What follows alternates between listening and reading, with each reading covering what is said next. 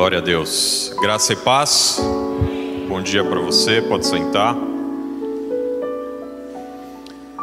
Bom dia, ou boa tarde, ou boa noite para quem estiver assistindo a gente pelo canal do YouTube. E que Deus fale com cada um de nós, seja aqui presencialmente, ou para as pessoas que estiverem nas suas casas, carros ou trabalhos. Em nome de Jesus. Igreja, domingo passado, a gente leu a parábola dos talentos, dois versículos e focados em dois pontos, que foi a capacidade de negociar e de investir para gerar um ganho em cima dos recursos que passam pelas nossas mãos. Ou seja, o foco ali foi sobre como lidar com as riquezas que a gente tem ou que a gente adquire, como lidar com o dinheiro que está na sua mão no dia de hoje o que vai chegar nos próximos meses. E, e é importante a parábola que Jesus deixou para a gente, ele trouxe o exemplo de dois homens que fizeram, que lidaram com as riquezas da maneira correta. Eles lidaram com diligência, com estudo, com preparação, com conselhos, e eles fugiram das promessas miraculosas de ganho alto e sem risco que existiam lá atrás, dois mil anos atrás, e que existem ainda, talvez ainda muito mais no dia de hoje, essas promessas. E, e isso contrasta, isso, o exemplo que Jesus deu, valorizando uma pessoa que se dedica, aprende a investir, a ganhar e a multiplicar o dinheiro que está nas mãos dela. Isso contrasta um pouco com a nossa cultura brasileira e latina, que busca exatamente o ganho fácil e rápido, sempre correndo atrás dessas promessas, enquanto que a gente deveria ouvir o que Jesus estava ensinando para a gente. Mas aquela parábola, isoladamente, eu creio que não é completa, a parábola dos talentos. E apesar de eu gostar muito do que essa parábola ensina, eu acredito que ela não é completa. Assim como a Bíblia precisa ser lida como um todo, a gente não pode pegar textos específicos isoladamente, ou partes específicas isoladamente. Eu creio que algumas parábolas que Jesus falou, que ele deixou para a gente, elas precisam ser analisadas, estudadas conjuntamente, porque elas são complementares. Por exemplo, a parábola dos talentos, ela nos exorta e nos ensina a sermos diligentes corajosos e organizados para não somente acumular, mas multiplicar riquezas que passam pelas nossas mãos. O exemplo literal da parábola, da parábola é muito claro. Jesus, ele incentiva, ele valoriza o perfil daqueles dois servos que foram lá, suaram a camisa, batalharam, investiram e multiplicaram o dinheiro que eles tinham.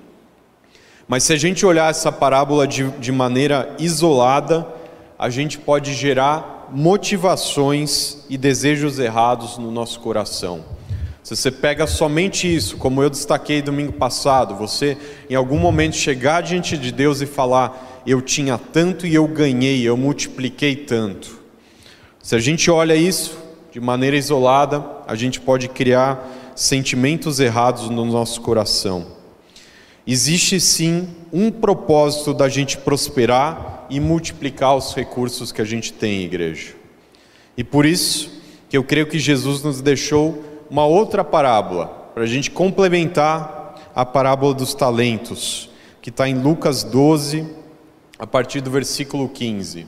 Se quiser abrir a sua Bíblia aqui comigo, Lucas 12, a partir do versículo 15, que é a parábola do rico insensato. Na NVT diz assim: Em seguida disse, Jesus aqui, cuidado, guardem-se de todo tipo de ganância.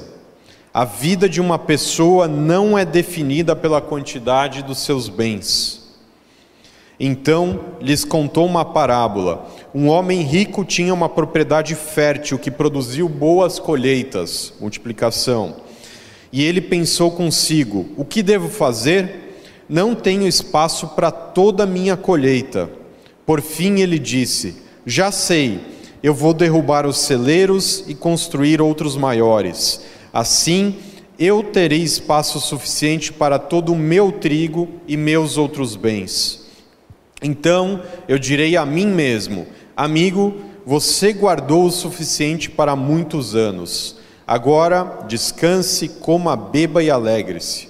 Mas Deus lhe disse: Louco, você morrerá essa noite. Então quem ficará com o fruto do seu trabalho? Sim, é loucura acumular riquezas terrenas e não ser rico para com Deus. Até aqui. Uma parábola que a gente leu domingo passado, Jesus incentivando as pessoas a administrarem bem suas riquezas, e se você tinha cinco, você entregar dez, se você tinha dois, entregar quatro daqui a algum tempo. E o mesmo Jesus trazendo uma palavra que conclui, que fala que é loucura acumular riquezas terrenas. É importante a gente entender o que pode parecer o contraste, mas na verdade é complementariedade. E cerca de dois anos eu trouxe uma série com três mensagens sobre a parábola do rico insensato. Mas eu posso destacar aqui um resumo. Na parábola, Jesus não estava condenando a colheita ou a riqueza que tinha sido gerada por aquele homem. Aquele homem tinha escolhido a terra certa, plantado, tratado ela da maneira certa, plantado a semente certa no momento certo e teve uma colheita em função disso. E Jesus não estava condenando isso, mas o que Jesus estava condenando foi o que aquele homem decidiu fazer com a riqueza que ele gerou. O propósito daquele homem prosperar era focado apenas em si. Ele disse: Eu vou construir um espaço para o meu trigo e para os meus bens. Eu vou poder dizer para mim mesmo: fique tranquilo, coma, beba, se alegre, descanse, porque você tem dinheiro. O erro daquele homem foi não compartilhar, foi pensar apenas em si quando ele teve o fruto do seu trabalho e a multiplicação da sua riqueza. Porque Jesus disse que é uma loucura acumular riquezas terrenas e não ser rico para com Deus, não compartilhar o fruto do seu trabalho. Você deve sim se dedicar, ler, estudar, negociar, investir e ganhar, como Jesus disse na parábola dos talentos. Mas a gente não pode pensar como esse homem. Por quê? Porque depois que você vai lá, se dedica, aprende, estuda, ganha, perde, ganha mais. O que, que vem depois disso? O que, que vem depois que os recursos foram parar na sua conta bancária? O que, que vem no seu coração? Qual que é o sentimento que vem no seu coração? Ou qual que é o pensamento que vem no seu coração quando você ganha, quando você multiplica? Qual que é a primeira coisa que você vai fazer? No que você vai gastar esses recursos que você gerou? São perguntas muito importantes e são essas perguntas que Jesus quer que a gente reflita através dessa parábola. O que, que eu vou fazer? A primeira coisa que eu vou fazer quando eu ganhar esse dinheiro? O que, que vem no meu coração? O que, que eu penso a respeito disso? O próprio Jesus disse que onde está o seu tesouro, aí está o seu coração. Onde a gente coloca os nossos recursos, mostra onde está o nosso coração. Aquele homem pôs os recursos ontem, onde? Nele mesmo. No presente, na alegria, no gozo somente dele e prazer somente dele. Por isso, é fundamental a gente, termos nos, a gente ter nos nossos corações propósitos para a gente prosperar. Uma coisa é saber lidar com a riqueza que passa nas nossas mãos, outra coisa é a gente ter propósitos para lidar com essas riquezas. Porque quando chegar o momento da gente colher o fruto do nosso esforço, como muitas famílias, muitas pessoas aqui da igreja estão nesse momento, se a gente tem os propósitos certos, nós vamos ter as atitudes corretas. Quando chegar esse momento, Deus não vai sair da posição de prioridade e de confiança da sua vida. Você não vai substituir a sua fé pelo número que aparece na sua conta bancária. Isso é a gente ter propósito quando a gente prospera. Quando chegar o momento de você multiplicar e que você multiplicou, você já vai saber onde aplicar esses recursos. E eu queria deixar aqui com vocês hoje e domingo que vem alguns propósitos bíblicos para que comecem a gerar sonhos e planos dentro do seu coração. Ou seja, quando vier a multiplicação, quando vier o recurso a mais, você já ter firme no seu coração alguns propósitos, algumas ideias, alguns projetos, para você não fazer como o rico insensato, pensar somente em você, mas você ter esses propósitos para compartilhar com Deus, com o reino e com as pessoas. E eu lembro até hoje um versículo de Isaías que alguns anos atrás falou muito comigo, que fala que o generoso tem planos generosos e permanece firme em sua generosidade. O generoso tem planos generosos e permanece firme na sua generosidade. A gente precisa ter planos para a nossa vida, propósitos para a sua família, para os seus filhos, para o seu casamento. Mas a Bíblia, ela nos incentiva nós termos planos generosos, algo que o mundo não ensina, algo que na virada do ano é difícil você ver alguém falar com você pense nos planos generosos para 2022. Mas a Bíblia diz que os generosos têm planos generosos, propósitos de generosidade, quando a gente tem recurso nas nossas mãos. E eu queria te dar três propósitos para quando você tiver riqueza nas suas mãos hoje. Em primeiro lugar, pensamos em propósitos que impactem outras gerações. Provérbios 13, 22 diz: O homem bom deixa sua herança para os filhos dos seus filhos. Provérbios 13, 22. O homem bom deixa sua herança para os filhos dos seus filhos, ou seja, os seus netos. Você já pensou nisso? Em deixar uma herança para os seus netos? Ou seja, tem duas interpretações: que os seus filhos já tenham um patrimônio suficiente para que, é, que seja suficiente, porque você vai poder deixar para os filhos dos seus filhos. E uma outra interpretação é você colocar na sua família esse ciclo de deixar a herança para o seu neto, porque daí o seu filho vai deixar a herança para o neto dele, e assim por diante. Você vai incentivar a geração futura a gerar e multiplicar riquezas pensando na segunda e terceira geração, igreja. Mas isso requer uma série de coisas que Jesus e a Bíblia nos ensinam.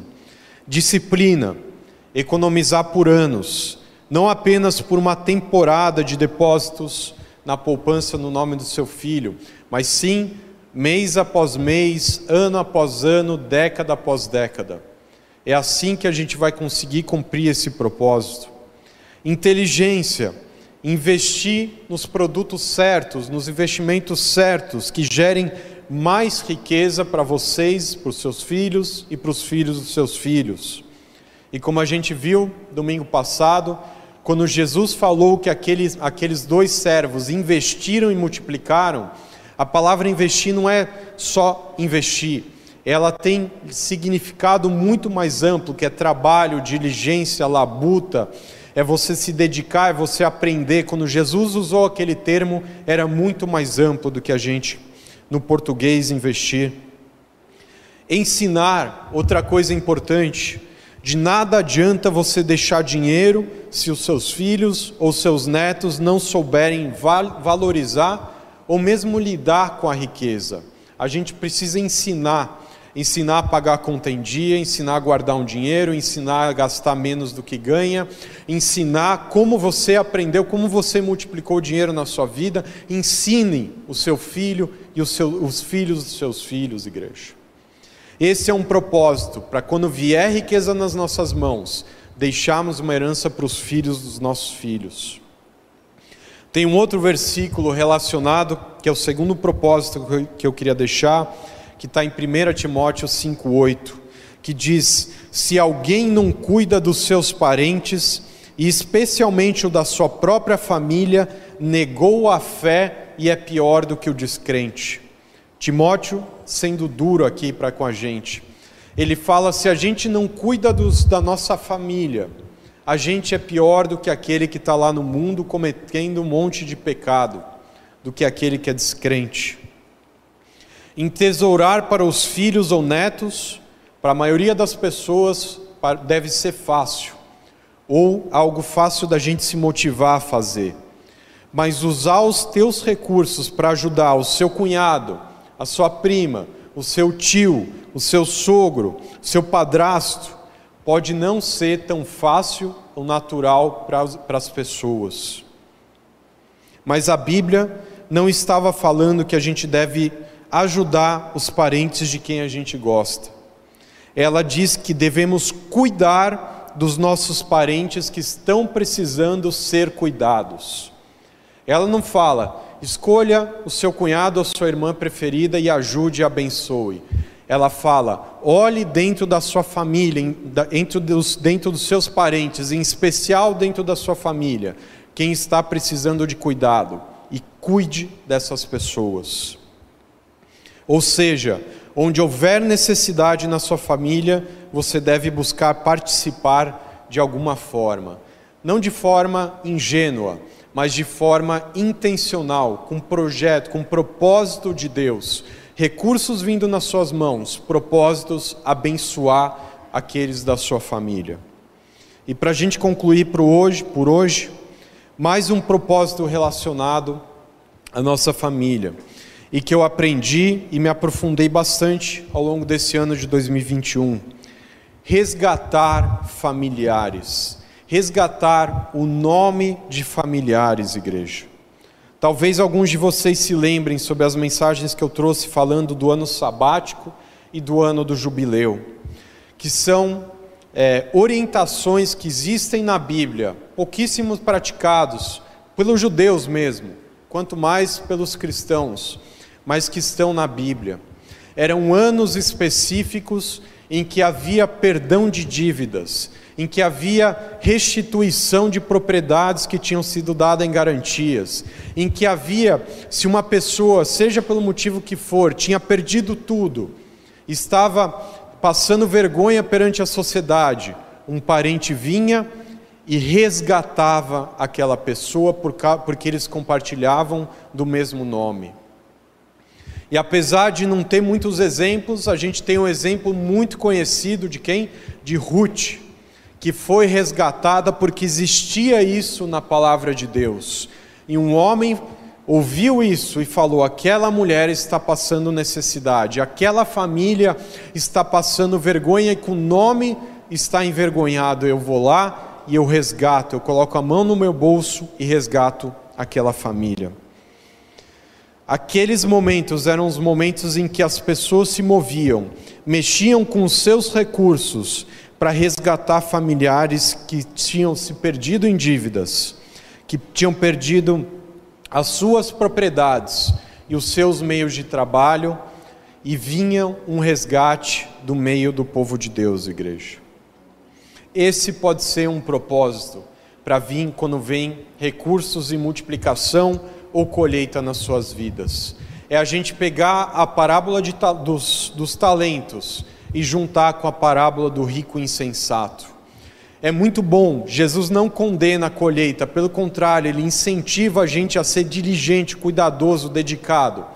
Mas ele também ensina, quando a gente tiver recursos nas nossas mãos, a gente ter propósitos para aplicar, para abençoar, para compartilhar e para ser generoso. Ou seja, a Bíblia nos indica que prosperar para abençoar as pessoas que carregam o mesmo sobrenome que você é sim um propósito espiritual, é um propósito que é real e é um propósito que é valorizado no mundo espiritual e no reino de Deus.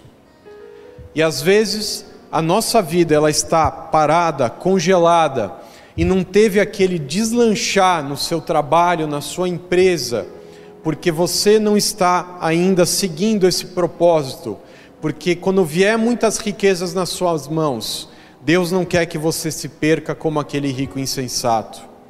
Pelo contrário, Ele quer que você compartilhe, que você seja generoso. Abençoe, vai ser muito bom você ter a colheita, vai ser muito bom você usufruir para você, para os seus filhos, para os seus netos. Mas é muito bom também compartilhar e ir além disso, igreja. Ame o próximo como você ama a si mesmo. Ame o próximo como você ama a si mesmo. Eu incentivo você a pensar, sonhar, planejar formas de ajudar os seus pais, os seus irmãos, os seus cunhados, os seus primos ou pessoas próximas a você, quando você estiver vivendo uma colheita ou multiplicação de recursos nas suas vidas. E eu oro para que esses exemplos comecem a gerar propósitos de generosidade para sua família, com a prosperidade que Deus vai depositar nas suas mãos. Posso ouvir amém? Fica de pé comigo. Para quem está aqui é, presencialmente, eu vou passar daqui a pouco as instruções, mas esse é o momento para você entregar o seu dízimo aqui na Casa do Tesouro, entregar uma oferta de primícias, entregar uma oferta no projeto Vida, que é você compartilhar aquilo que Deus tem te abençoado. E para quem está online, daqui a pouco vai aparecer também os dados para você, você transferir, PayPal, Pix, Doc, TED, com os propósitos específicos. Mas vamos orar, feche seus olhos, curva sua cabeça. Pai, te damos graças pela tua palavra. Jesus, obrigado pelas parábolas, obrigado pelos ensinamentos. Obrigado porque o Senhor nos incentiva a sermos corajosos, diligentes, trabalhadores e multiplicarmos o que o Senhor tem nos confiado. Mas o Senhor também nos traz o ensinamento correto para nós compartilharmos o fruto disso, para nós compartilharmos com os nossos filhos, nossos netos, nossos parentes, com o teu reino e nós oramos para que essa palavra, Pai, entre no coração de cada um dos teus filhos que está aqui, que está ouvindo essa mensagem.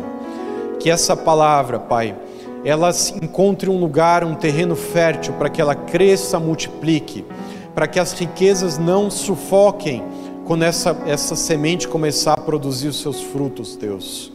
Nós oramos em nome de Jesus, nós entregamos para o Senhor dízimos, ofertas de primícias, que a melhor parte, a primeira parte do que nós ganhamos. Entregamos uma oferta que não nos é requisitada, Pai, mas porque nós queremos compartilhar com o teu reino, Pai. Recebe, que suba um aroma suave e agradável, Pai. Nós oramos para que em 2021, agora em outubro, novembro e dezembro, suba um aroma muito bom, suave agradável da vida dos teus filhos aqui da plenitude direto para a sala do trono, Deus. Abençoa esse mês, abençoa essa semana, Pai. Traz resposta de oração, libera empregos, libera a tua bênção na vida dos teus filhos.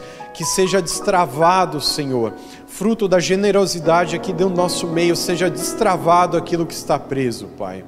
Nós oramos em nome de Jesus. Amém e amém.